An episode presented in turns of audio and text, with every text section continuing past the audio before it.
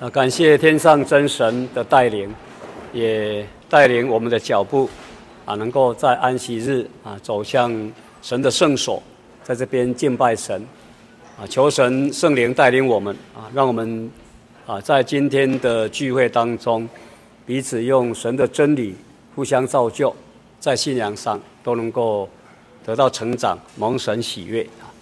啊，啊上午依然。我们在这一周啊，跟大家啊定一个主题啊，谁能站得住来做分享啊？那我们今天早上啊，也按着这个主题来跟大家彼此分享啊，借着这个道理，我们彼此能够成长，在将来我们真的能够在主面前站得住啊。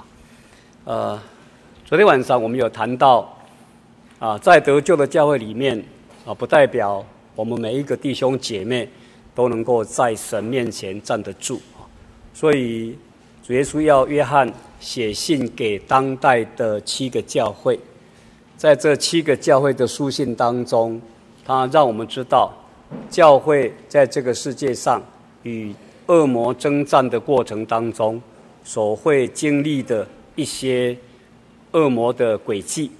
那在教会当中，因为使徒时代。的教会不能够理解，或者是说不能够谨慎在这些事上，所以到后来使徒时代的教会就结束了。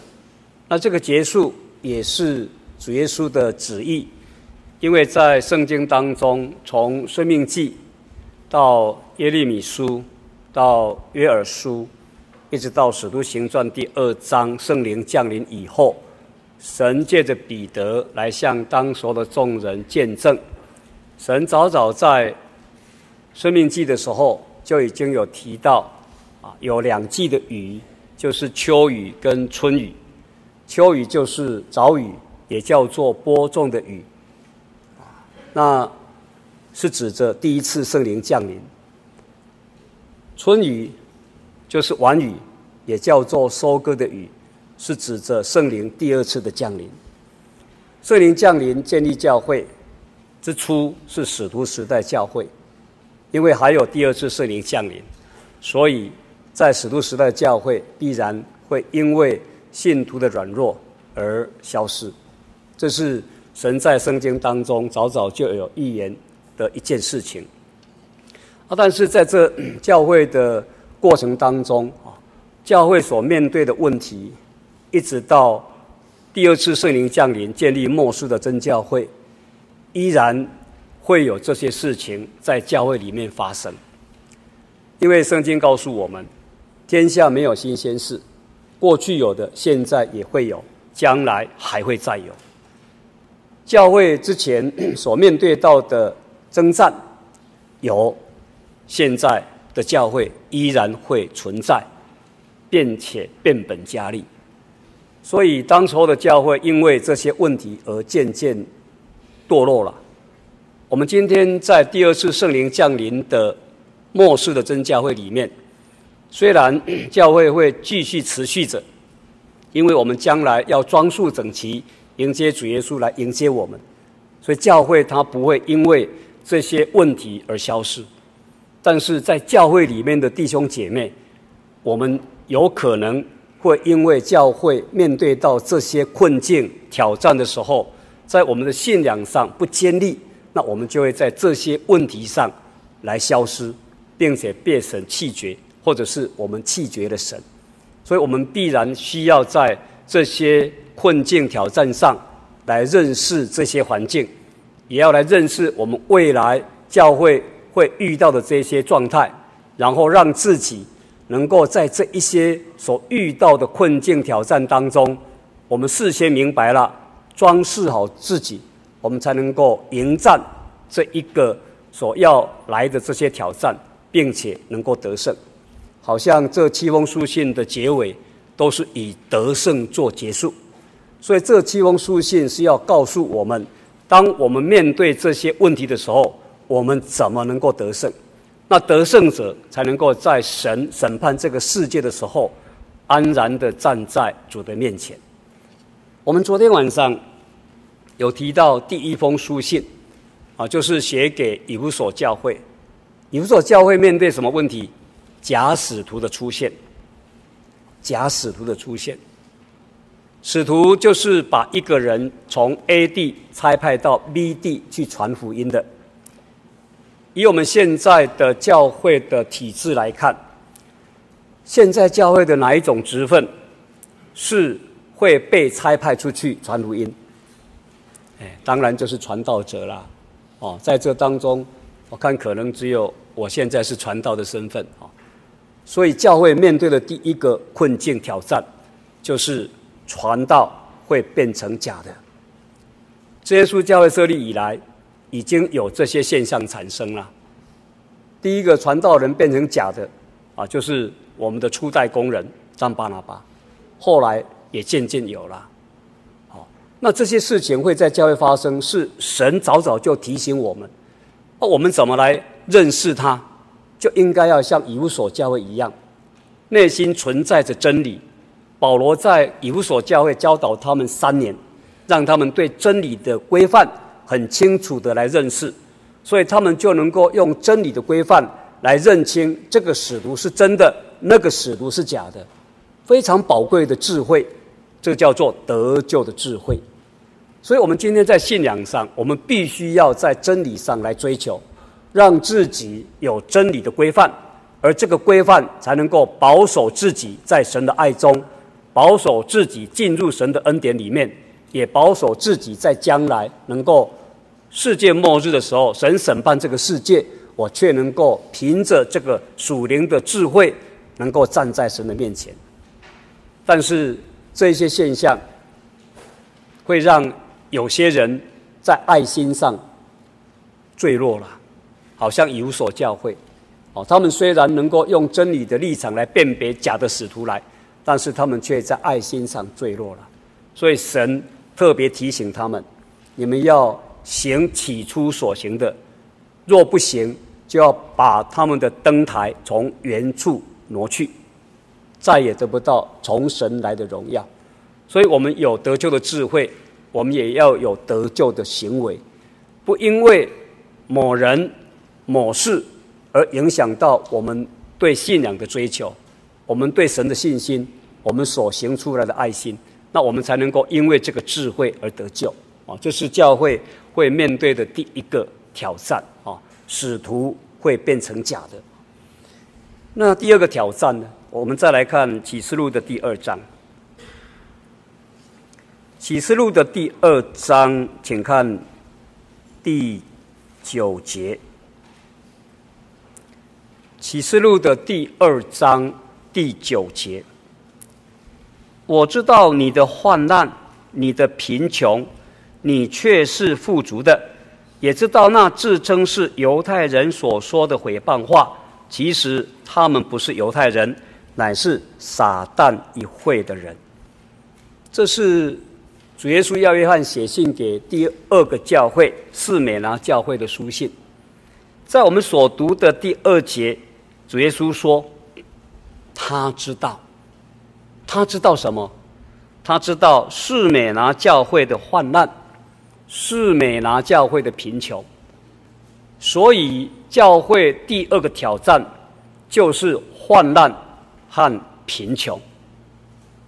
患难跟贫穷会成为我们在信仰追求上的第二个极大的挑战。那。”这里有一个括弧，哦，注记说你却是富足的，那我们就会觉得蛮矛盾的，一下子贫穷，一下子患难，一下子又是富足，所以这个括弧的注记是要告诉我们，士美拿教会他们所遭遇到的患难跟贫穷是指什么？是指物质界的。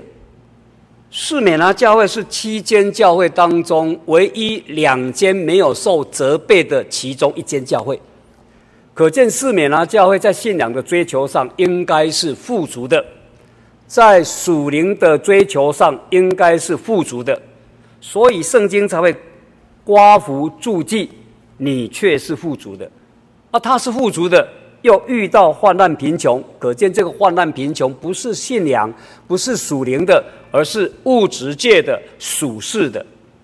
所以，教会的弟兄姐妹在世与人相处的时候的第二个挑战，我们会为了要让自己的信仰富足、属灵富足，而进入到贫穷跟患难的阶段。如果我们不追求信仰的富足，那这个患难跟贫穷可能不会临到我们身上，但是我们却没有办法在信仰上富足，啊，这是我们要去做选择的，啊，我们到底要选择富足的信仰属灵，还是要选择富足的属世生活？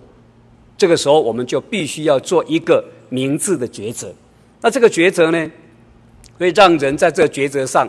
啊，有一些困难，但是四面来教会他们选择什么？我愿意贫穷，我愿意患难，我愿意在神面前富足。那我想，他就能够成为不受主责备的教会。在我们今天的每一位弟兄姐妹的信仰上，也应该要以四面来教会来作为追求的目标。那也告诉我们说，我们要。保守信仰的人会面对环境上的患难、环境上的贫穷。我们不要以为环境哦对人的影响不是很大。我们可以去看一看以利亚先知的故事。他在加密山上与巴力的四百五十个假先知。亚瑟拉的四百个假先知在辨别真假真的时候，他是何等的有信心呐！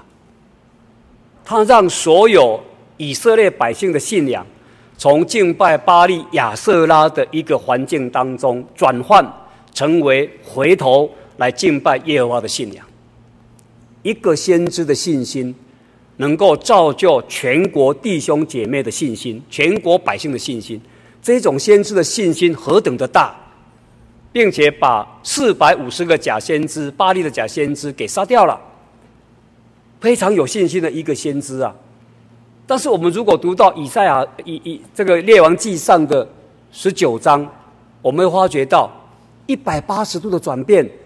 后来的以利亚先知怎么样？逃跑了，逃跑了。为什么逃跑？因为耶洗别。放话要除灭以利亚先知，像巴力的四百五十个假先知一样。当环境完全改变的时候，以利亚先知就逃命了，到最后在罗藤树下还求死呢。若不是神怜悯他，差派天使叫醒他，让他吃，让他喝，他能够奔跑四十昼夜到神的山。所以信仰。一时的坚强，信心一时一时的坚定，不代表一切。以利亚在环境改变的时候，这么有信心的以利亚，也逃跑了，也求死了。环境对信仰的影响非常的严重，也非常的大。我们再看一看主耶稣的十二使徒彼得。这个彼得可以说是十二使徒当中的老大，年纪最长的，也最懂事的，所以后来主耶稣喜爱彼得、雅各、约翰。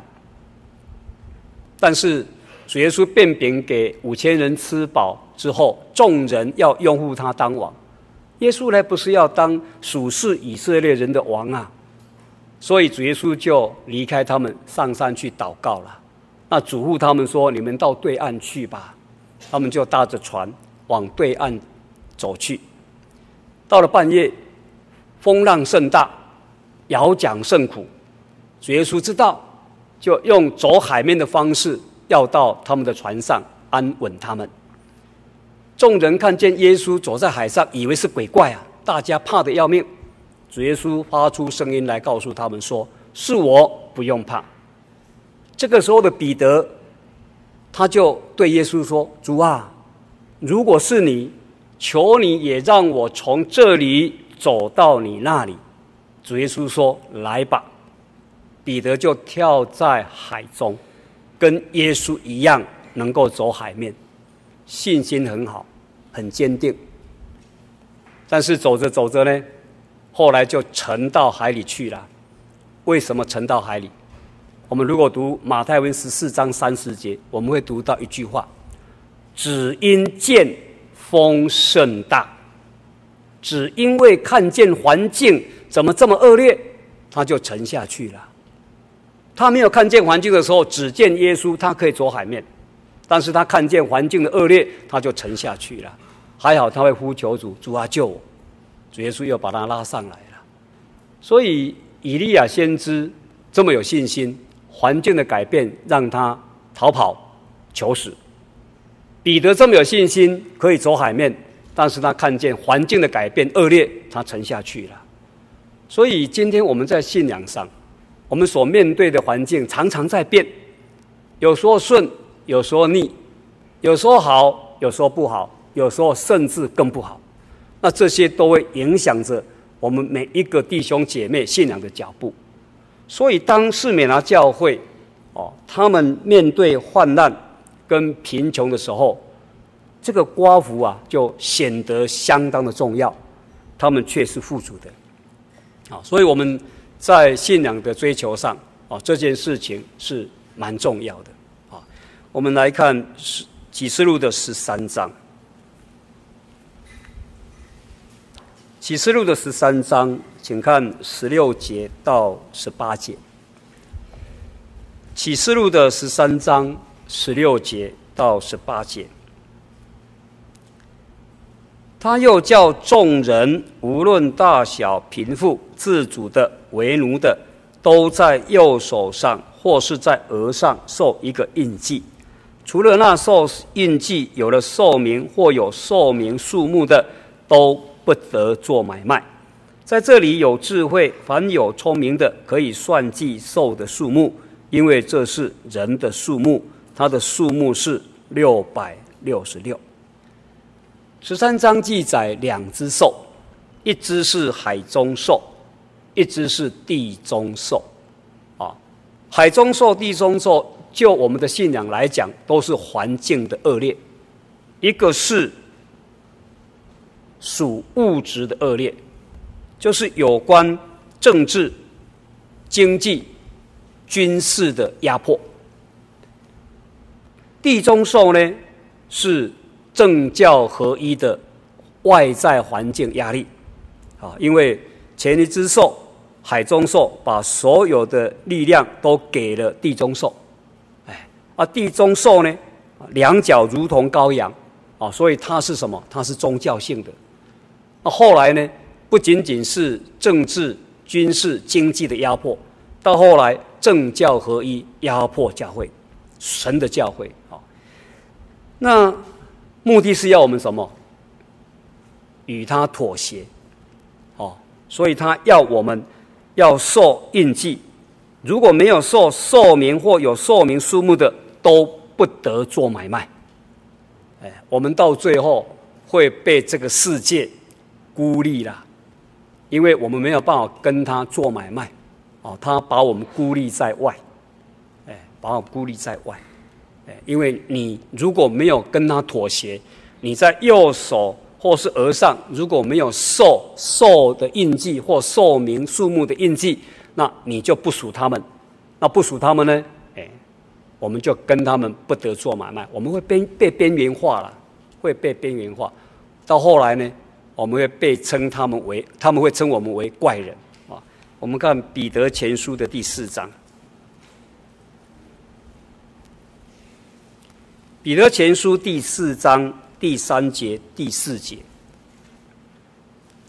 彼得前书第四章第三节第四节。因为往日随从外邦人的心意，行邪淫、恶欲、醉酒、荒宴、情淫，并可恶拜偶像的事，时候已经够了。第四节。他们在这些事上，见你们不与他们同奔那放荡无度的路。就以为怪，毁谤你们。哎，我们到后来要做抉抉择的，我们不要跟他们所走的路是一样。世人所走的路是邪淫、恶欲、醉酒、荒宴、情淫、可恶拜偶像的事。那时候已经到了，我们要做决定了。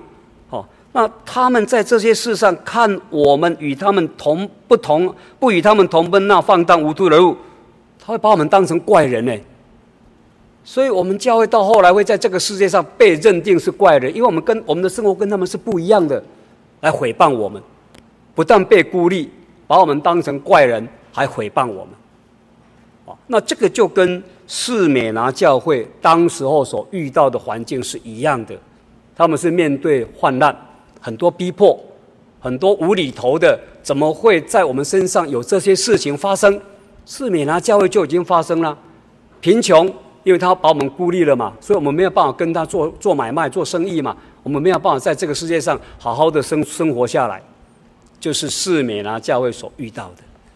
那将来呢，我们要保守这份信仰，我们也会跟世美拿教会一样，在环境上会面对患难，会面对贫穷。哦，那如果我们不能够明白这些事情，到后来我们会像以利亚一样。求死啦，逃跑了，我们也会像彼得一样，看见风甚大就沉下去了。神会给我们食物吃，给我们水喝，我们就尽量吃，尽量喝。我们可以像彼得一样呼求主，主啊救我！我们的主会伸出他的救援的手，把我们拉起来。但是我们不要妥协在这一个。恶劣的环境之下，不然的话，我们的信仰就会因为这样子而失去了。我们没有办法在末后的日子安稳的站在神的面前。好，这是士美拿教会啊所面对的很重要的问题。其实现在我们的环境哦，已经有一种有这一种氛围出来哈。两三年前。啊，总会有讨论一件事，就是血浆蛋白的食品可不可以吃？我们不知道有没有听过什么叫做血浆蛋白？啊，这是有一个信徒啊，他来问传道人，啊啊，后来就提到总会来讨论这件事情。血浆蛋白就是从啊血液当中分析出来的。蛋白质，生意人很聪明，因为这是成本最低，而且是实用性不是化学物的蛋白质，啊，所以在食品上是 OK 的，很好的，啊，因为它不是化学。但是以信仰上来讲，血液只有血浆跟血球，啊，所以从血液当中分析出血浆跟血球。再从血浆当中分析分析出蛋白质，把这个蛋白质加在食品上，这个食品就有甜味、有鲜味，就非常的好吃。哦，不管加在什么样的食品上都非常好吃。哦，啊，这是合法的，而且是比一般使用的化学更好。啊，但是问题是，这个是从血液当中所提炼出来的。蛋白质嘛，血浆蛋白，那到底我们在信仰上可不可吃？那这个在真理研究会有研究了一段时间，也请教会里面学有专精的一些教授提出他们对这一个分析上的一个认识啊。我们也读了好几篇这些文章啊。后来在真理研究会讨论之后。有两个很重要的原则，对血液的处理方式，一个是在《生命记》里面有记载，当把动物的血放出来之后，要放水流；一个是在《立位记》里面所记载的，要用土埋。什么叫用放水流？什么叫用土埋？他告诉我们一个非常重要的原则，就是血是动物的生命。我们领受了神所赐动物的肉，但是神禁止我们吃血，包括什么？利用这个血，所以才会放水流，用土埋，不能够再使用，不管你用什么科技来使用它，啊，虽然是蛋把它提炼出的蛋白质，但是它从血液提炼出来的，你已经把它利用了。只有两个方式处理，一个是放水流，一个是用土埋。所以血是动物的生命，圣经告诉我们，神已经把动物的肉赐给我们吃了，不允许我们啊来吃血，要用土埋跟放水流。哦，所以后来的决议是不可吃。哎，那我们现在的所有的食品，很多都会列出很多里面的添加物嘛，我们要看看。啊、不要吃，好、哦。那像这一种状态，会在幕后的世代里面越来越多。这个时候我们就要做决定了，哦，到底可吃呢？呃，要吃呢，还是不吃呢？哦，这是我们所会面对到的未来的环境，很多都是有这些事情产生的。哦，那有人在问呢、那我不知道怎么办？不知道就不知道啊。罗罗马书十章就讲，凡世上所卖的，你尽可吃嘛，不要去问他嘛。但是你已经知道了，就不要吃它嘛。哦，这是我们要有的一个原则了哈。那这一种社会社会现象，哦，或者是世界上的一个一个啊方式，我们都会越来越多有这一种问题产生。啊，这个时候我们就必须要在信仰上有坚定，哦，坚定的在环境上用信仰来胜过这些。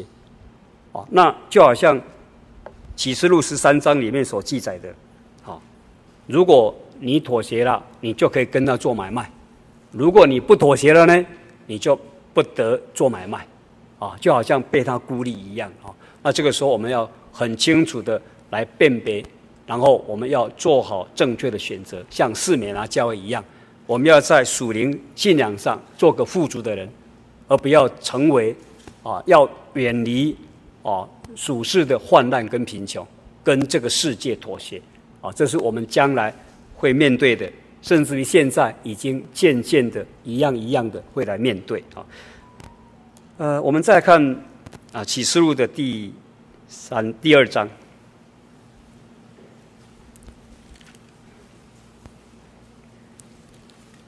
啊，《启示录》的第二章啊，请看十四节。启示录的第二章十四节。然而有几件事我要责备你，因为在你那里有人服从了巴兰的教训。这巴兰曾教导巴勒半将绊脚石放在以色列人面前，叫他们吃祭偶像之物，行奸淫的事。十五节。你那里也有人照样服从了尼哥拉一党人的教训。这是写给别加摩教会的一封信。啊，在我们所读的十四节这边就记载，神有几件事要责备别加摩教会。啊，为什么呢？因为在你那里有人服从了巴兰的教训。服从了巴兰的教训，所以教会会面对的第三个问题，就是从人而来的教训。巴兰的教训，还有尼哥拉一党人的教训。啊，巴兰是谁呢？我们如果看民数记的二十二章到二十四章，我们就可以看到巴兰的故事。这个巴兰呢，他是神的先知。巴勒王知道以色列百姓的事迹，他们很担心以色列百姓经过巴勒这个地方啊，会像在旷野的时候来除灭那些种族一样。所以巴勒王担心呢，怎么办？他就派人带着很多的礼物去见巴兰先知。要巴兰来咒诅以色列百姓。当巴兰知道这个信息的时候，就对这些人讲：“容我来询问耶和华真神。”当晚，巴兰向神祷告，神就很清楚地告诉他：“这是我的百姓，你不能咒诅他。”他是神的先知啊，神所说的话他要执行，说隔天他就对这些人说。昨天晚上我向神祷告，神说不可以咒诅这些百姓，他们这些人就回去了。但是巴勒王不死心啊，他又派了更多更尊贵的人，拿了更多的礼物、金银财宝，又来看巴兰先知了，求巴兰来咒诅以色列百姓。巴兰先知他的做法是什么？再容我去求问神呐、神会昨天说是，明天说不是吗？神的话可以今天说好，明天说不好吗？如果我们所拜的神是这样的神，那我们对这位神会害怕。这个害怕是我到底是要这样守，还是要那样守？神的话是就是，不是就不是。他不会跟你讲今天是这样。然后你明天向他求，用你的方式向他求，啊，神就改变了，不会。就好像亚当夏娃吃了善恶果，神说吃的日子必定死，他们就死了，他们就死了。神没有说好了，没有关系，啊，从头再来，不用死，没有。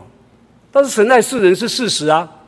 所以，为了他自己的公义，他不能够今天讲了，明天算了。所以他必须要有救赎的计划，才有耶稣基督道成肉身来到世上替众人死。他为了要让自己的公义彰显，他不会说今天说明天算，所以他自己降生来到世上。啊，用这件事情，我们就可以理解说：哇，我们的神哦，他是他的真理是是就是的，不会改变的。不会因人因事因物而改变。巴兰是神的先知啊，他给我们的教导是什么？我们可以向神求，求神改变呐、求神改啊？为什么他要这样？贪嘛，因为他看见这么多礼物，可惜啊，我再去求嘛。所以他要出去的时候，他骑了一只驴，神差派天使拿着大刀，准备他过来要把他砍了。他没看见，驴看见啊，驴就往右边走，结果呢，把那个巴兰的脚右脚给弄伤了。巴兰很生气，打驴，驴又回到中间，但是驴比巴兰更忠心呐、我的主人在上，在上面呐、再过去的话，天使要把他砍了，他又往左边靠，又把他的左脚给弄伤了。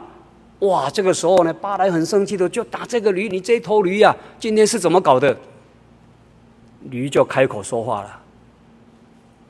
驴开口说话，所以哦，巴兰比驴还驴了，驴都开口说话了。我们对神的道理坚定不移，不能因事因人而异。这是绝对的，神所说的话，吃的日子必定死。这句话他自己都要遵守，自己都要遵守。但是他爱世人是不变的，所以他只好道成肉身来替我们死。这就是神的真理啦，没有改变的，不会改变的。巴兰的教训试图要改变神的话，试图要改变神的旨意，这种教训是。会让教会掉到万丈深渊，并且中了撒旦的诡计。所以后来巴兰就变成什么？先知变成术士啊！我们看约书亚记的十三章，约书亚记的十三章，好，请看二十二节。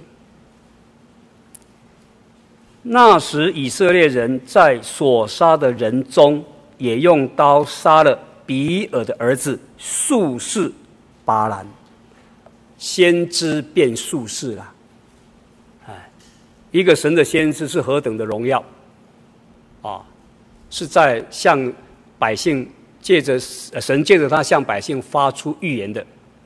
但是现在呢，圣经记着他是什么术士？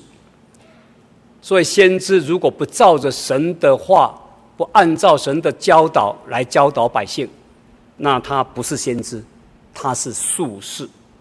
这是巴兰的教训。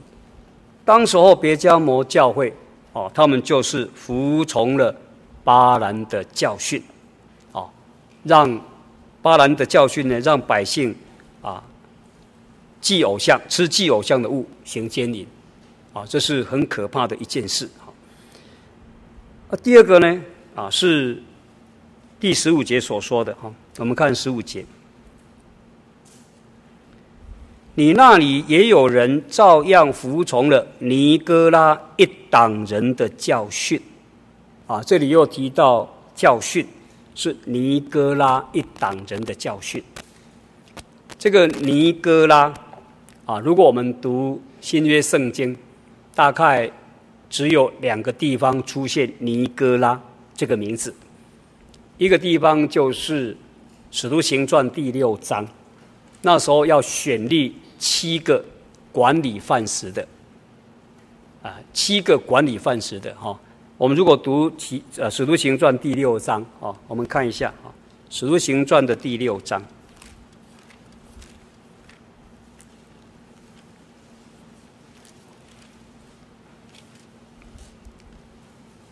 使徒行传》的第六章，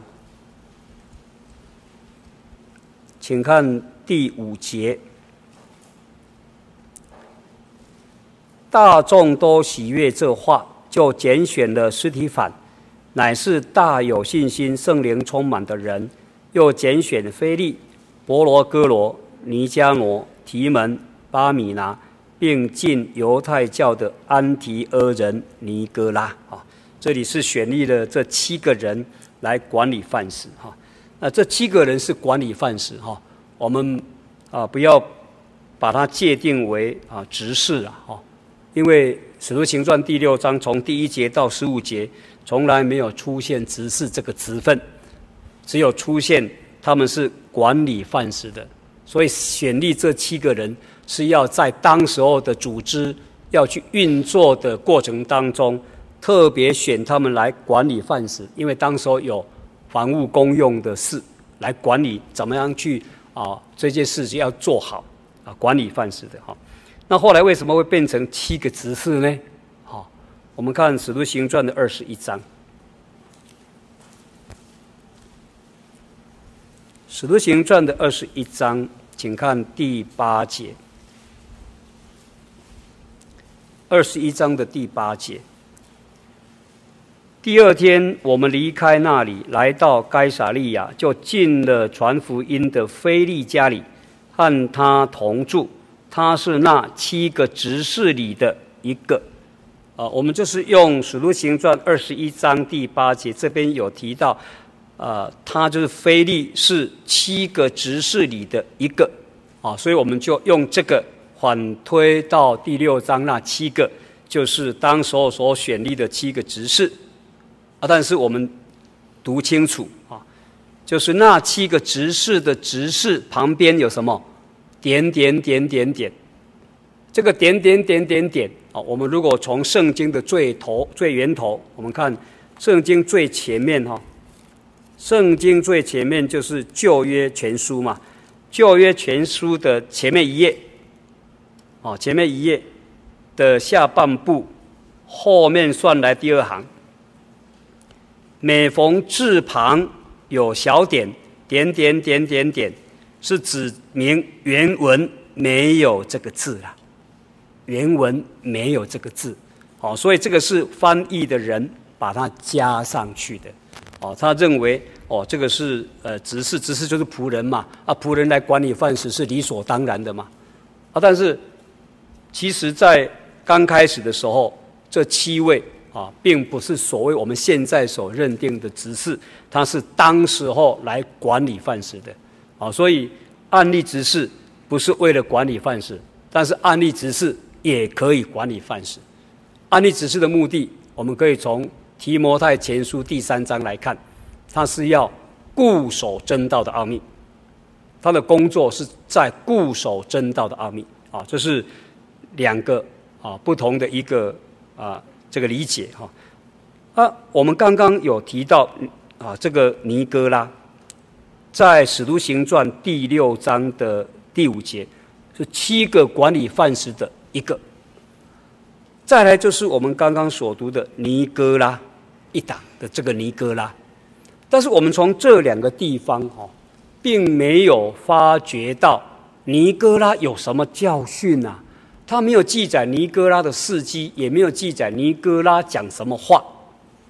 所以我们就好像没有办法来理解尼哥拉的教训到底是什么，但是这里所谈的重点并不在，并不一定在尼哥拉这个人，而是尼哥拉一党人的教训。在教会里面，只有一个头，就是耶稣基督，没有另外的头。哦尼哥拉有可能是当时候一个受人敬重的人，哦，那因为有些人啊，对教会的一些事务，或者是教会的事工，或者是教会在道理上的不理解，或是有不一样的看法，怎么办？他要有一股教会以外的力量在教会当中。所以他们就以尼哥拉为头，尼哥拉不一定当头，但是大家都用他的名义当头，成了一个教会里面的党，是要跟教会对抗的。所以这边讲尼哥拉一党人的教训，不一定是尼哥拉的教训，只是用尼哥拉这个人的名义，成为要与教会对抗的一个团体。啊，一个一份力量，啊，啊，这是教会当中啊另一个教训出来了，哦，所以他说尼哥拉一党人的教训，啊，那这个呢，就让我们想到哥林多教会，哦，我们看哥罗哥林多前书第一章，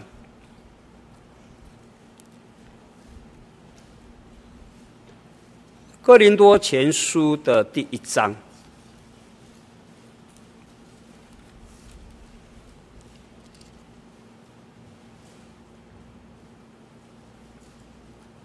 请看十二节、十三节。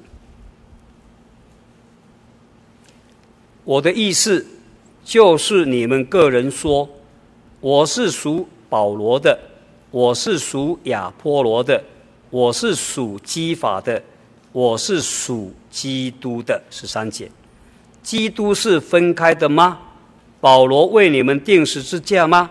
你们是奉保罗的名受洗吗？当时哥林多教会就有这些事情产现象产生，有些人支持保罗，我是属保罗的，啊，根本保罗跟这件事情一点关系都没有，呃，我是属保罗的，啊，那有些人支持亚波罗，我是属亚波罗的，亚波罗跟这件事情也没有关系呀，啊，但是他们就用亚波罗跟保罗的名义，啊，啊，有些人又讲，哎，我是属基法的，呃，基法跟这件事情也没有关系呀，但是他拿基法当做挡箭牌。然后呢，就成了教会当中的纷争结党的事实，哦，纷争结党的事实，哦，所以在教会里面，哦，保罗这样说，他说：“基督是分开的吗？保罗为你们定十字架吗？你们是奉保罗的名受洗吗？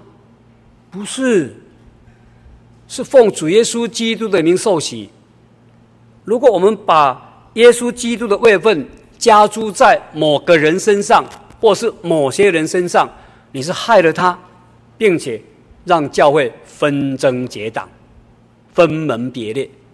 好，我们再看第三章，《哥林多前书》的第三章，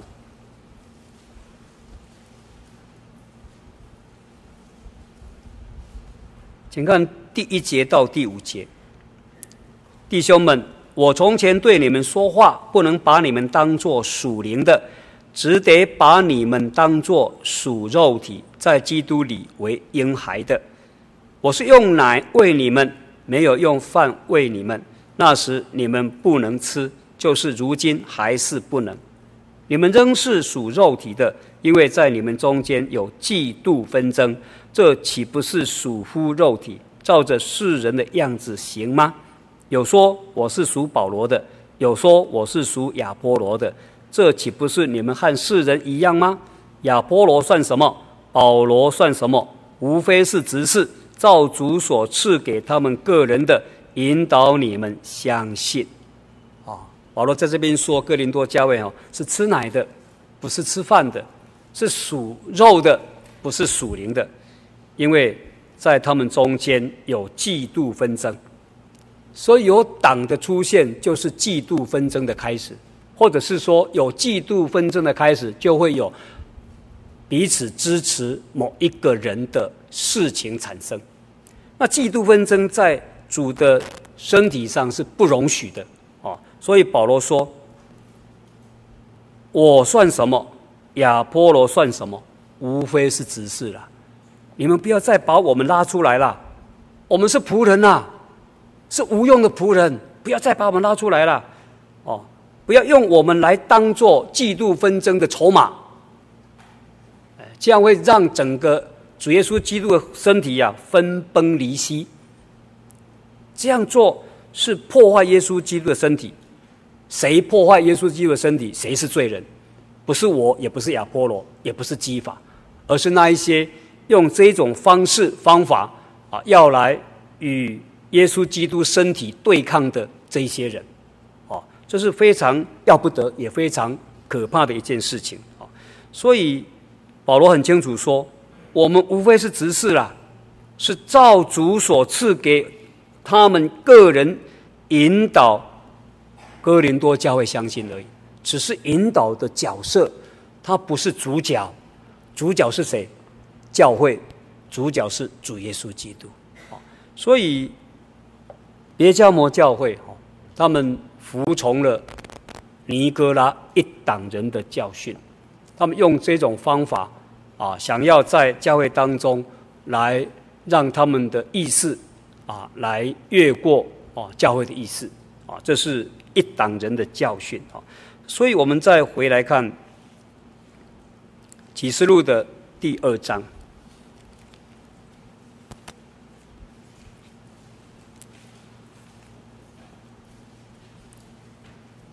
启示录的第二章，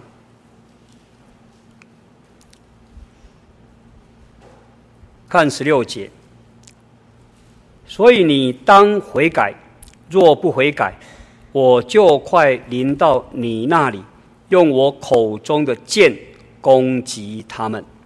啊，神要用他口中的剑攻击他们。那神用口中的剑攻击他们，哈，哎，就跟启示录十九章一样了。哦，那被攻击的就会落在什么飞鸟的宴席里面，会被飞鸟吃尽了。哦，你是被神弃绝的。很可怕的啊！那所以我们在教会当中哦，我们要以耶稣基督为首，在教会里面，我们要与主与主与人和睦啊，我们要合一。你看主耶稣他在与门徒啊这个最后分离的时候，他向天父祷告，他的祷告内容最主要在讲一件事情了啊啊！这我们看约翰福音。十七章，约翰福音的十七章，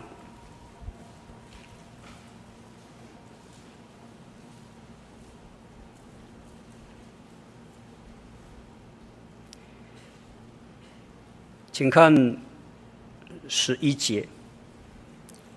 约翰福音的第十七章第十一节，从今以后。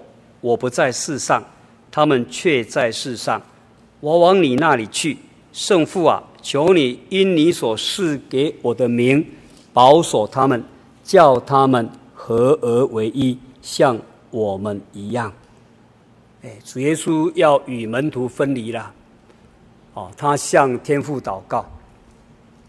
他在祷告内容里面，他祷告这一项，也是主耶稣。他最期待我们的一项，他求神保守，保守什么？叫我们合而为一。所以教会合而为一才是主耶稣所乐见的。他看见教会当中嫉妒纷争，啊，他会流泪的，因为教会就是他的身体呀、啊。身体不能够合一，怎么是身体呢？所以他在与门徒分离的时候，他向神祷告啊。他只有祷告这件事情。他说啊：“求你保守他们，叫他们合而为一。而这个合为合而为一，像什么一样？像主耶稣跟他的父一样。耶稣跟父是一啊，合在一起的，没有分别的。啊，所以我们今天在教会里面。”我们要以耶稣基督为头，我们是他的身体，身体之间要彼此搭配，没有谁强谁弱，没有谁高谁低，没有谁尊贵谁卑贱，只是在功能上的不同。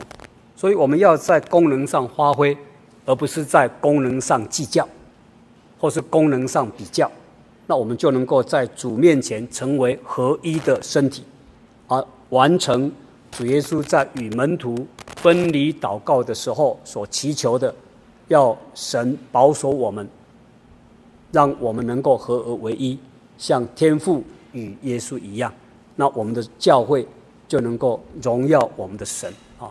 我们今天早上啊，就先以这些来跟大家一起分享。